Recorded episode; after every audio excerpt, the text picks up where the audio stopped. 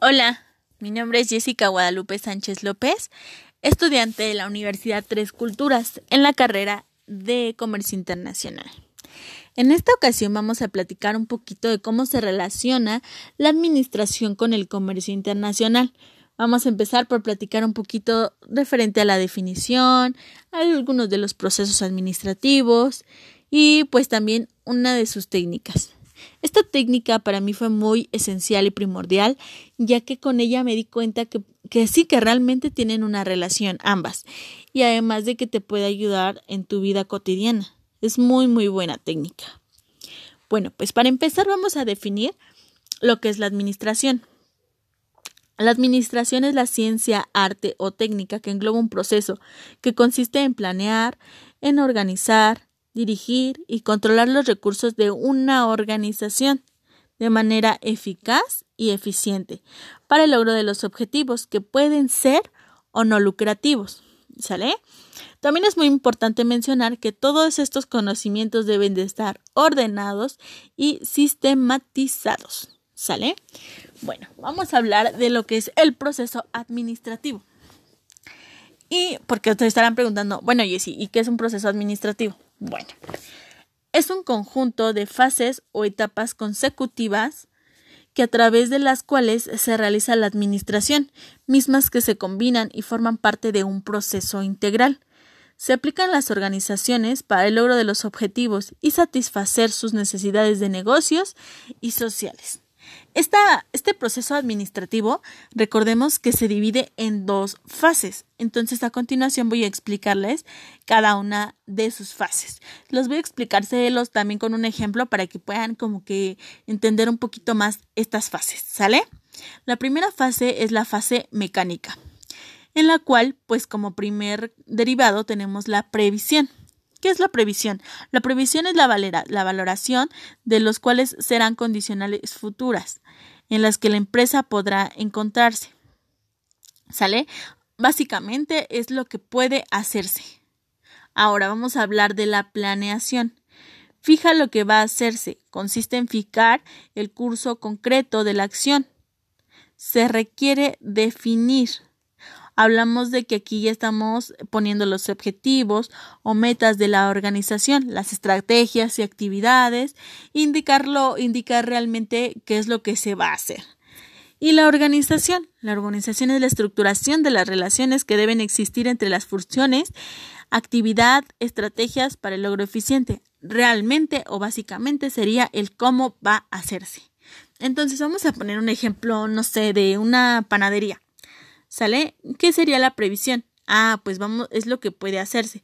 En una panadería, pues vamos a hacer pan, ¿no? O pasteles. Entonces vamos a decir, bueno, vamos a hacer pan. En la planeación, indicamos lo que se va a hacer. Ah, pues vamos a hacer pan.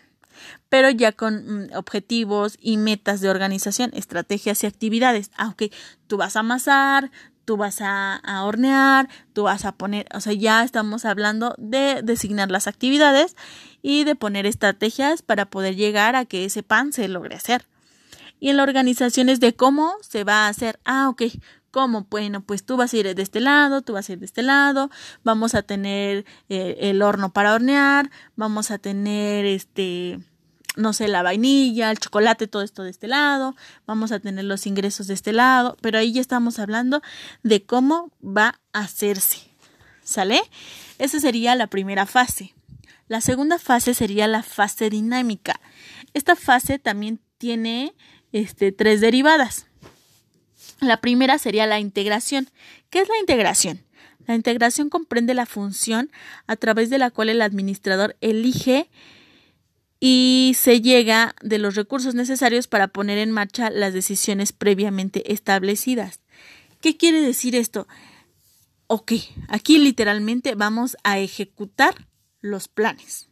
Aquí hablamos de la segunda fase. La primera fase, pues fue la mecánica donde planeamos, organizamos, decidimos, pero aquí ya vamos a ejecutar los planes en la integración, ¿sale? En la dirección, ¿qué es la dirección? En esta etapa se hace la ejecución de los planes de la empresa, de acuerdo a la estructura organizacional. en el cual los altos mandos motivan al personal con guías de conducción del esfuerzo que se hace al subordinado.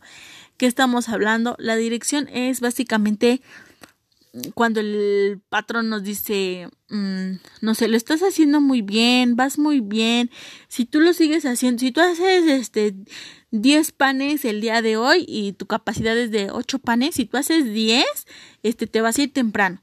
Este, porque tú eres el mejor y yo sé que tú puedes sacar esos 10 panes, ¿no? Entonces aquí estamos hablando de una motivación al personal, ¿sale?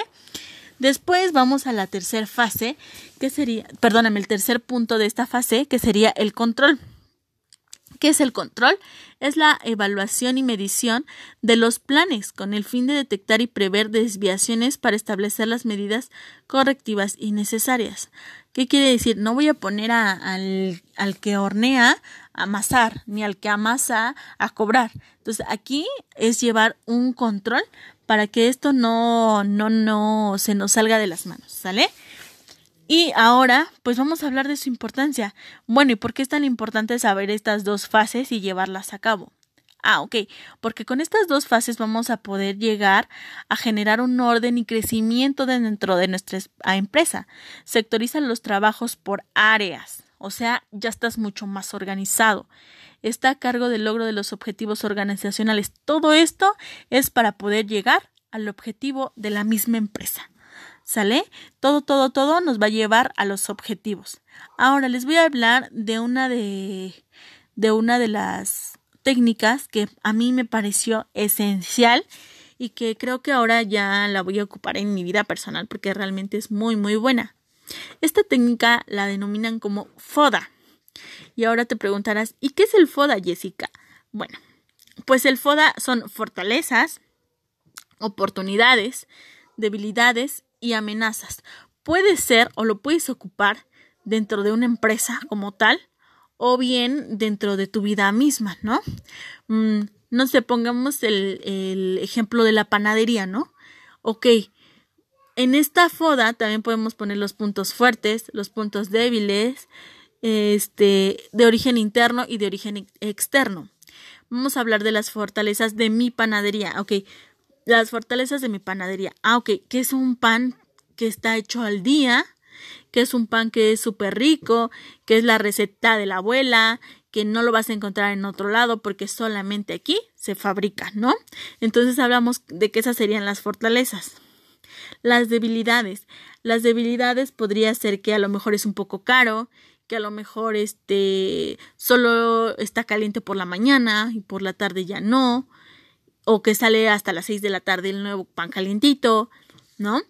Las oportunidades, ok, las oportunidades.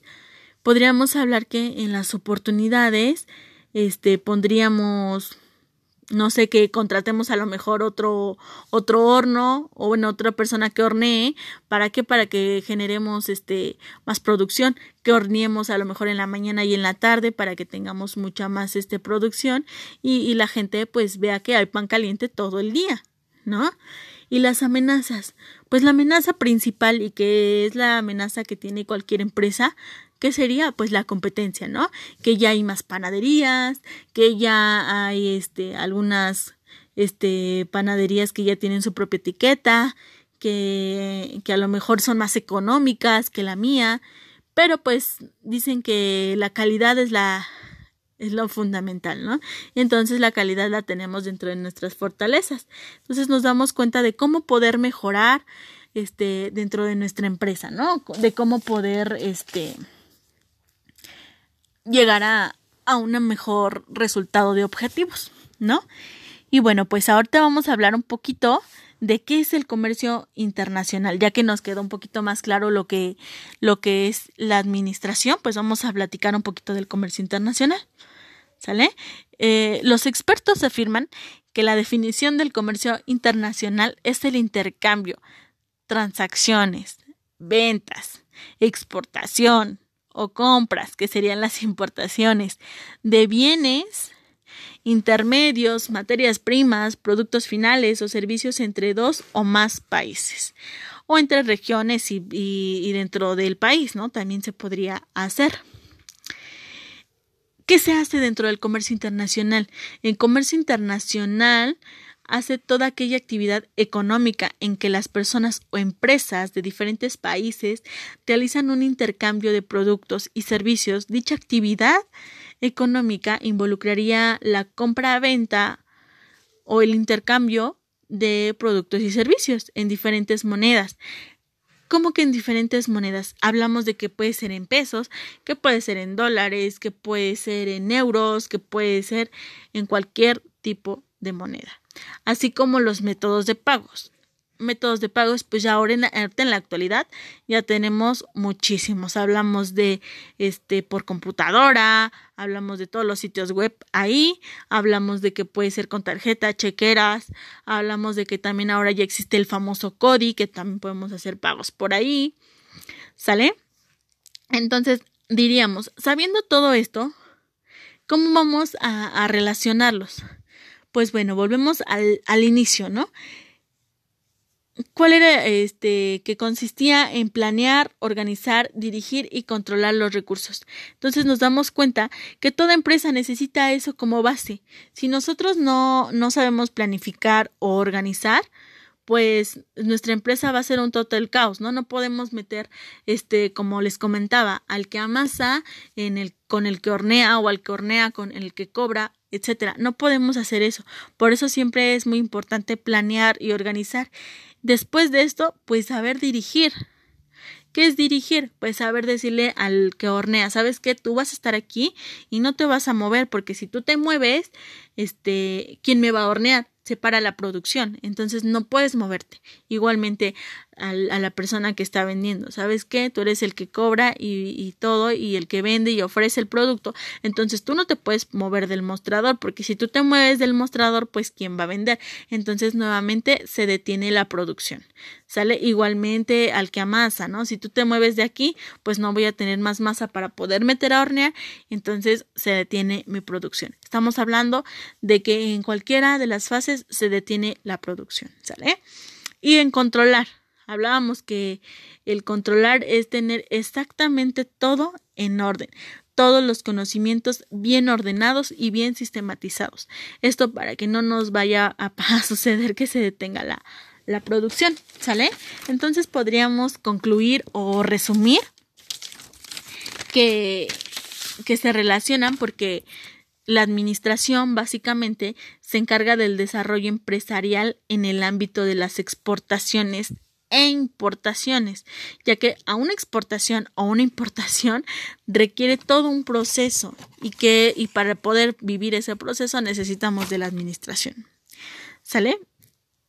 ¿Por qué necesitamos de ella? ¿Por qué necesitaríamos de la administración para exportar e importar? ¿Por qué? Porque esta aplica conceptos y procesos técnicas de la gestión y con ello pretendemos aprovechar todas las oportunidades de los negocios resultantes de esta apertura comercial. ¿Sale? Con, con la administración literalmente vamos a poder concretar todos nuestros negocios dentro del comercio internacional, tanto las importaciones como las exportaciones dentro o fuera del país, o bien también para, para este, pues para concretar algún negocio o algún servicio. ¿Sale? También pues hablábamos que, que el comercio es el intercambio de bienes y servicios entre dos o más países. Es importante mencionar que el desarrollo del comercio se produce gracias a que existe una liberación comercial, además de la eliminación de prohibiciones y barreras. ¿Esto qué quiere decir? Que esas barreras, pues obviamente también nos ayuda mucho la administración, porque si no existiera, pues nunca hubiera, este, nunca hubiera, nunca se hubieran quitado esas mismas barreras, ¿no? ¿Y cuáles serían los objetivos de todo, de todo esto del comercio internacional? ¿No? De manera estricta serían son las partes de los contratos que tienen como objetivo operaciones de exportación e importación, es decir, los comerciantes, ¿sale? Las personas que están al frente en cuanto se hace la los contratos y todo esto para poder este importar y exportar, ¿sale? Podríamos poner como ejemplo En este caso que, por ejemplo, si yo quiero importar y exportar mis panes, que yo estoy haciendo en mi, en mi empresita de panadería, pues ahí tendría yo que tener más organización y más conocimientos ordenados y sistemáticos, porque si yo no los contengo, pues eh, no podría yo cerrar un contrato con alguna aduana o así para yo poderlos importar, ¿no? Se denomina también al comercio como la actividad económica que consiste en la transferencia a intercambio de bienes o servicios entre personas o entre otras entidades de la economía. Entonces es por eso que, yo les sintetizaba que, que realmente la administración la ocupamos porque aplica conceptos y estas pretenden aprovechar todas las oportunidades de negocios resultantes de alguna apertura comercial. ¿Sale? Espero y te haya quedado muy claro lo que es la administración, lo que es el comercio internacional y cómo pudimos relacionarlos entre sí. ¿Sale? Este, pues muchas gracias y eso fue todo.